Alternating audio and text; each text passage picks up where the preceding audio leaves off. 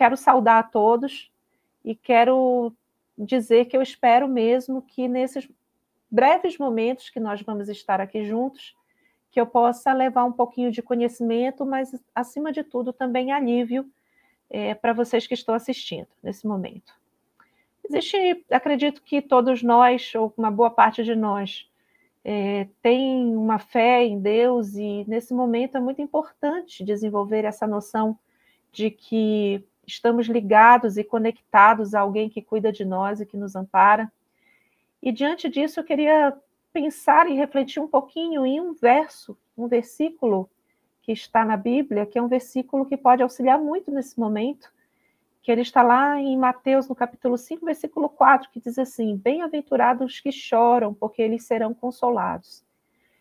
Então, eu queria partir desse ponto de pensar que, mesmo que a situação do luto, das perdas que a gente tem na vida, sejam muitas vezes é, muito impactantes, que a gente pode encontrar consolo, que a gente pode encontrar conforto e muitas vezes desenvolver uma reconexão com novos sentidos, ou com novas pessoas, ou com novas áreas da nossa vida que às vezes, em função da, do luto e das perdas, a gente acha às vezes que nem tem direito de fazer. Então, que a gente pense que apesar das perdas e do luto ser algo realmente muito doloroso, que envolve sentimentos de tristeza, muitas vezes ali de desamparo, que é possível sim, especialmente ao longo do tempo, que a gente possa ir encontrando esse consolo, essa reconexão e reinvestir as nossas emoções em outras áreas, como eu falei, outros projetos da nossa vida, eh, com os quais a gente possa se sentir vivo e sentir que nós podemos amar novamente. Então, essa é uma primeira esperança que eu gostaria de auxiliar vocês a cultivar nesse momento. Quando a gente fala de luto, a gente está falando de um processo que envolve tanto adultos, crianças e adolescentes. Isso não é uma exclusividade do mundo adulto. As crianças também percebem as situações de perda, especialmente quando estão diante da morte mesmo de pessoas. E dependendo até do momento em que essa criança está, da fase de desenvolvimento que ela está, ela pode perceber isso como algo mais traumático, mais impactante, ou menos traumático ou menos impactante. De qualquer forma, é importante a gente considerar que é muito provável que as situações de perda tragam na gente uma situação de tristeza, uma situação realmente que necessita de atenção para que a gente possa, ao longo do tempo, ir enfrentando o que precisa. Por falar nesse enfrentamento, uma questão muito prática. É comum que no processo de superação do luto nós tenhamos oscilação do nosso humor e das nossas emoções.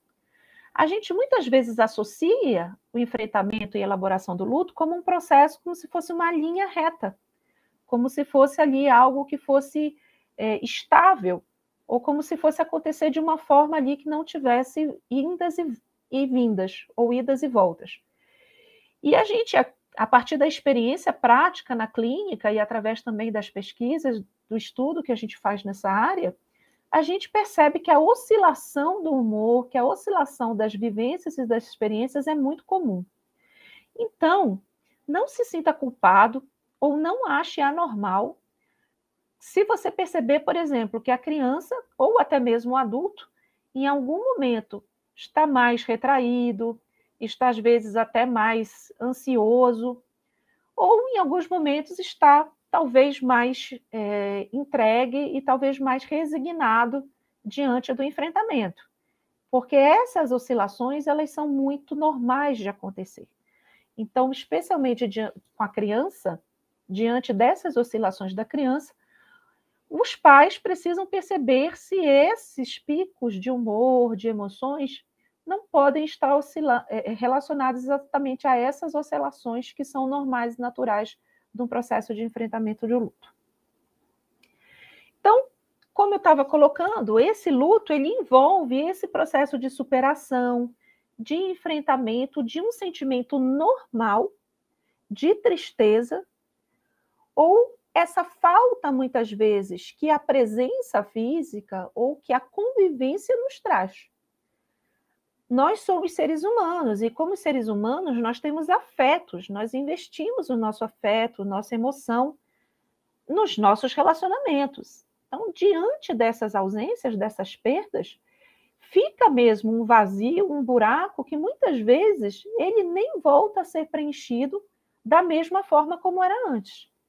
Então, quando, por exemplo, a criança perde alguém muito importante, como um pai, a mãe, o irmão, este é um lugar ali insubstituível, que a criança muitas vezes só vai conseguir encontrar alívio e refúgio diante das memórias. Aí um ponto que vale a pena a gente aqui ressaltar. As lembranças e as memórias, elas não são necessariamente algo ruim. A questão é como a gente lida com essas memórias e com essas lembranças. Se essas lembranças e memórias da criança são extremamente dolorosas e levam a criança, muitas vezes, a sentir um medo exagerado, uma ansiedade de separação, que é muito comum que a criança, é, muitas vezes, diante de uma perda significativa, se, sinta medo de ficar sozinha ou de ser é, é, golpeada né, por mais uma perda. Então, pode aparecer uma ansiedade de separação. A criança também pode ter, às vezes, algum retraimento, alguma dificuldade de interação, até de isolamento social, porque muitas vezes a criança ali no seu mundo não está entendendo muito bem o que ela está sentindo, e ela muitas vezes ela não consegue expressar, porque ela não consegue nem entender e elaborar aquelas, aqueles sentimentos.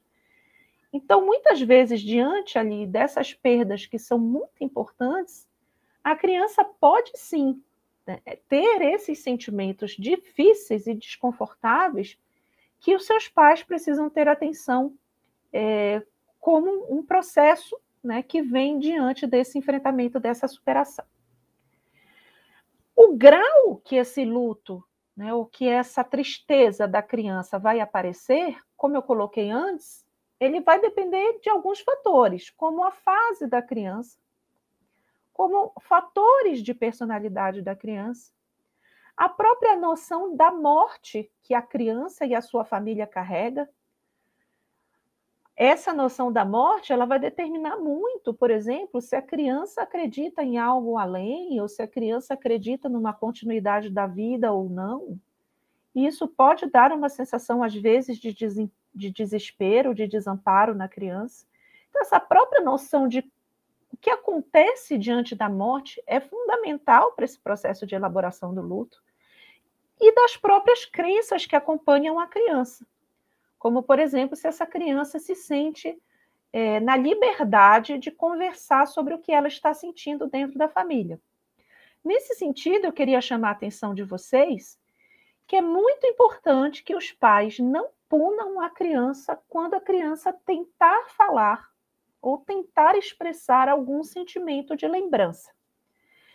É muito comum que os pais, às vezes até na tentativa de ajudar as crianças, falem que aquilo vai passar, que não é para a criança pensar naquilo, que aquilo ali, até numa tentativa, como eu coloquei, de é, evitar que a criança ali sinta aquela dor ou que a criança ali sinta aquela, aquele sentimento difícil.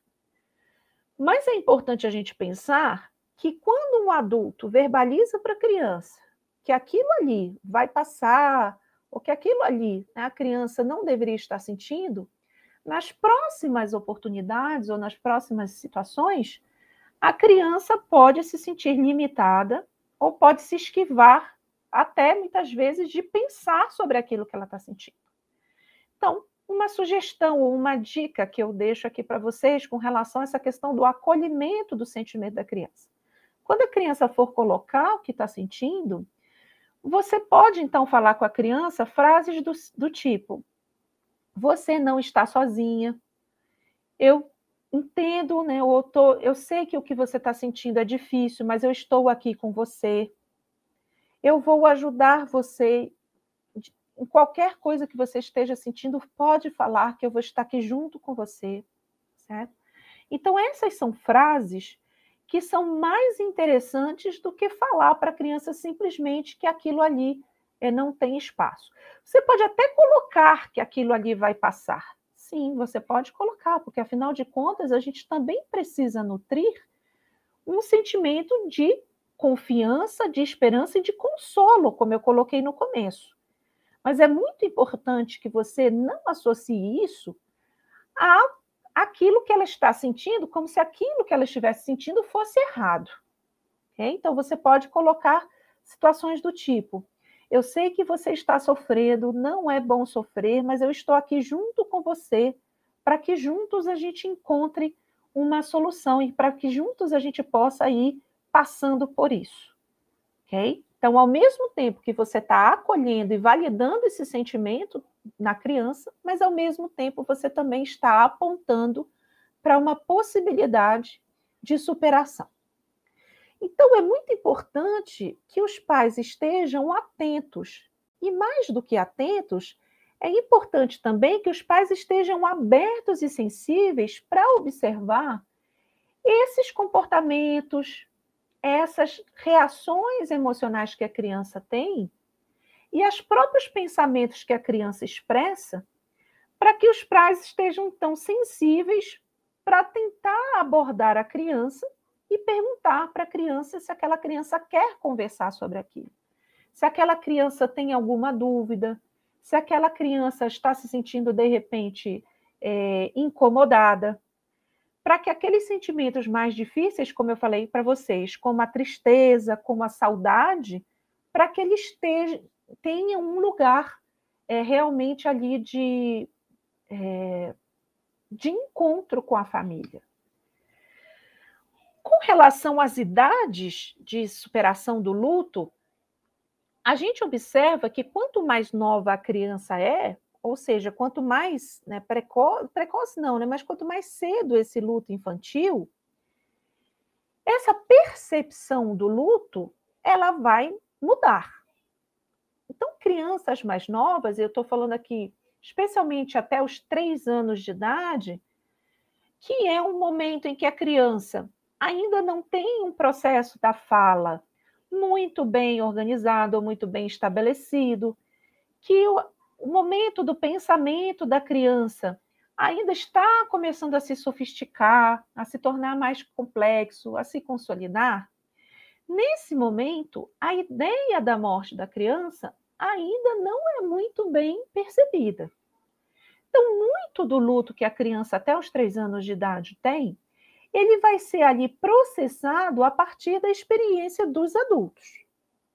É muito comum e muito frequente encontrar no consultório alguns pais que muitas vezes projetam nas crianças uma dificuldade de superação diante da morte ou diante das perdas, que muitas vezes é a sua própria dificuldade que está sendo projetada na figura infantil.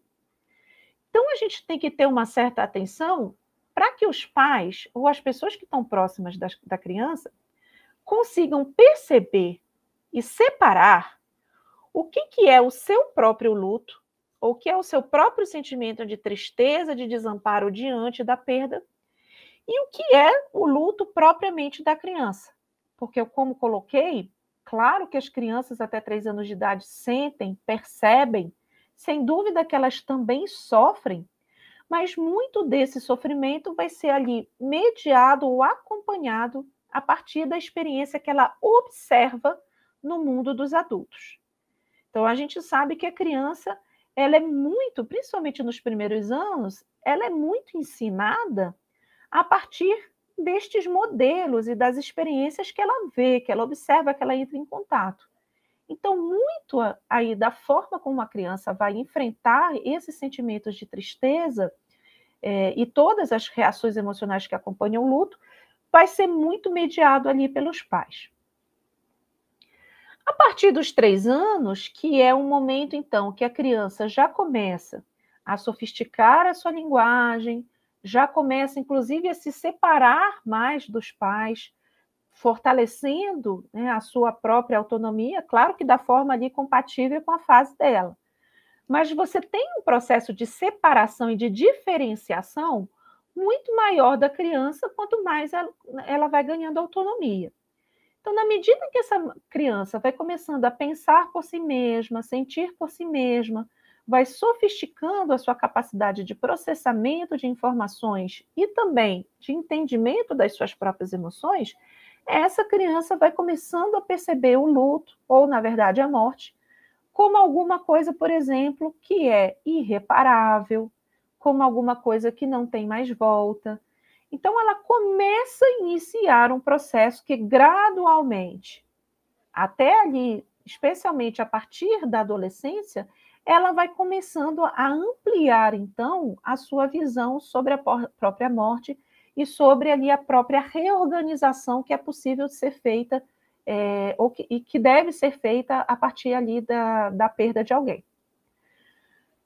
Dessa fase, dos três aos seis anos, a criança, claro que ainda não tem uma elaboração cognitiva tão sofisticada e tão complexa, mas ela já começa, como eu falei, a perceber um pouco mais essa situação de que a morte aconteceu, da ausência, ela já começa a perguntar mais, ela já começa a sentir mais saudades e até elaborar um pouco mais a saudade.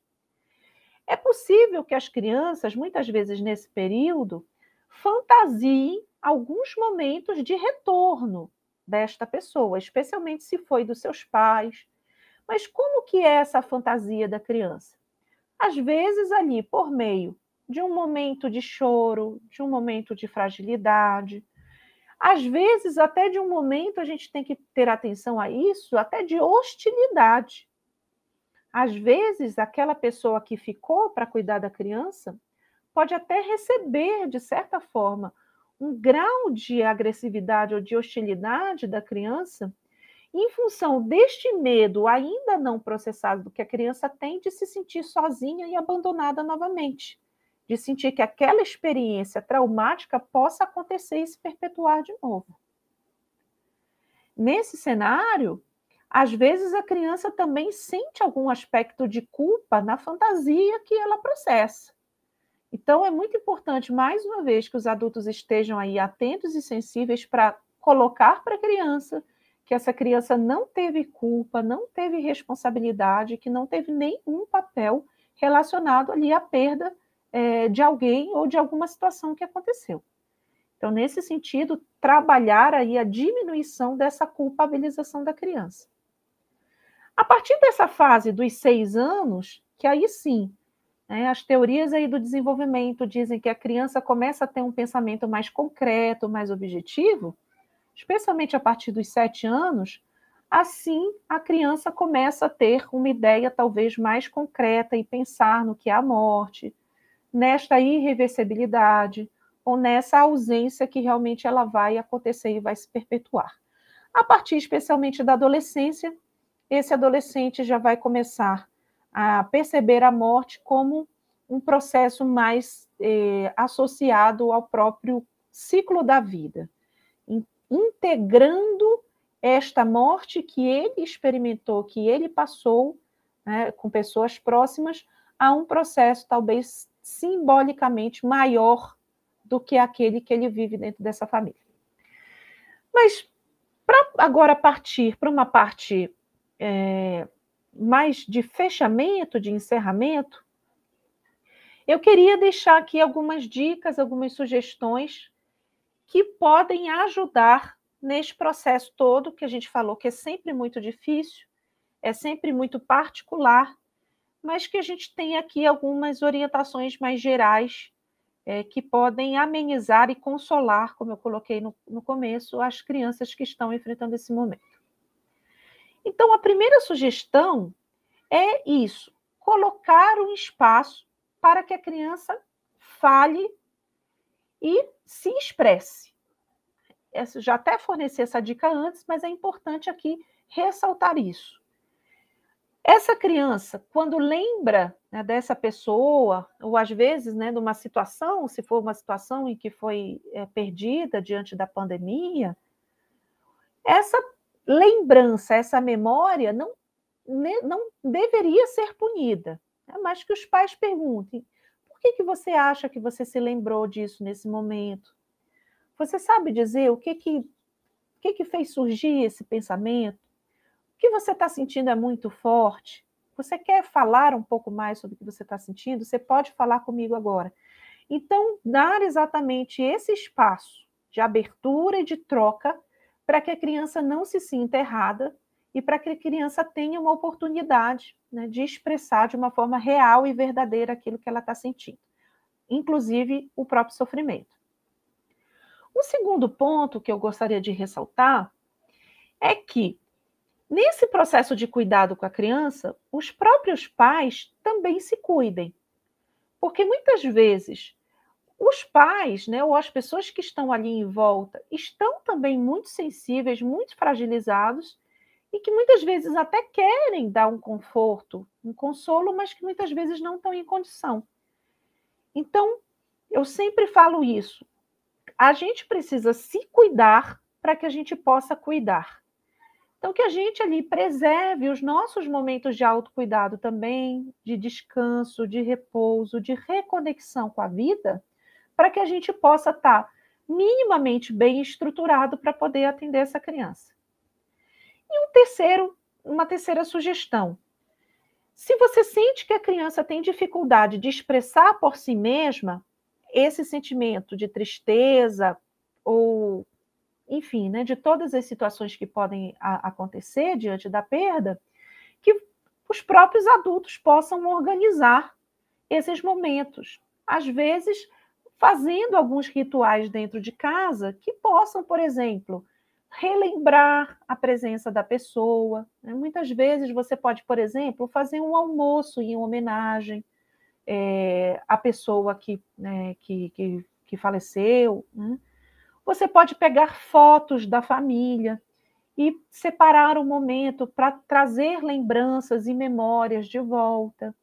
Você pode, por exemplo, ver alguma coisa que essa pessoa gostava, é, como uma música, é, ou enfim, alguma atividade de lazer que essa pessoa gostava, e refazer esse momento, né, todos juntos ali, ou pelo menos junto com a criança, para que essa criança sinta e perceba que essa pessoa vai sempre estar presente na lembrança e na memória. As lembranças e as memórias, elas não são um erro. Nós temos sim o direito de lembrar e muitas vezes é, de buscar nas nossas memórias um conforto. A questão exatamente é como a gente administra essas memórias, para que essas memórias, enfim, elas não impeçam a gente de nos reconectar ou elas não tirem da gente o direito de nos sentir é, reconectados, né, ou nos sentir né, nessa possibilidade de amar de novo, de levar a nossa vida e de superar, enfim, essas lembranças mais dolorosas. Então, talvez o momento, e aí para finalizar, para fechar, talvez este, esta seria a principal reflexão. Quando que nós conseguimos superar o luto? Ou quando que nós conseguimos, a criança consegue superar, superar o luto? Quando nesse processo de lembrança, de memória, de retomada, a gente consegue reviver estes momentos, consegue sim dar espaço para a saudade, mas sem que a força deste sentimento de lembrança, de saudade, de, de memória, nos impeça de nos reconectar com a vida ou nos impeça de levar a nossa vida para frente, é, buscando consolo, então, naquelas partes da nossa vida, da nossa vida que ainda estão vivas e que ainda podem ser, sim, é, e, e merecem é, o nosso investimento. Então, pessoal, deixo aqui um abraço para vocês, que vocês, então, isso que seria o mais fundamental, se deixem abertos, atentos e sensíveis para que nesse processo de troca com a criança, vocês possam ir percebendo essas necessidades e, a partir de algumas sugestões aqui que nós pensamos e refletimos juntos, vocês possam adaptar esse processo de enfrentamento e de orientação da criança de acordo com a necessidade que cada criança tem. Então, um grande abraço, espero que todos aí é, sigam bem e sigam, então, nesse processo de enfrentamento da melhor forma que a gente puder conseguir. Até a próxima!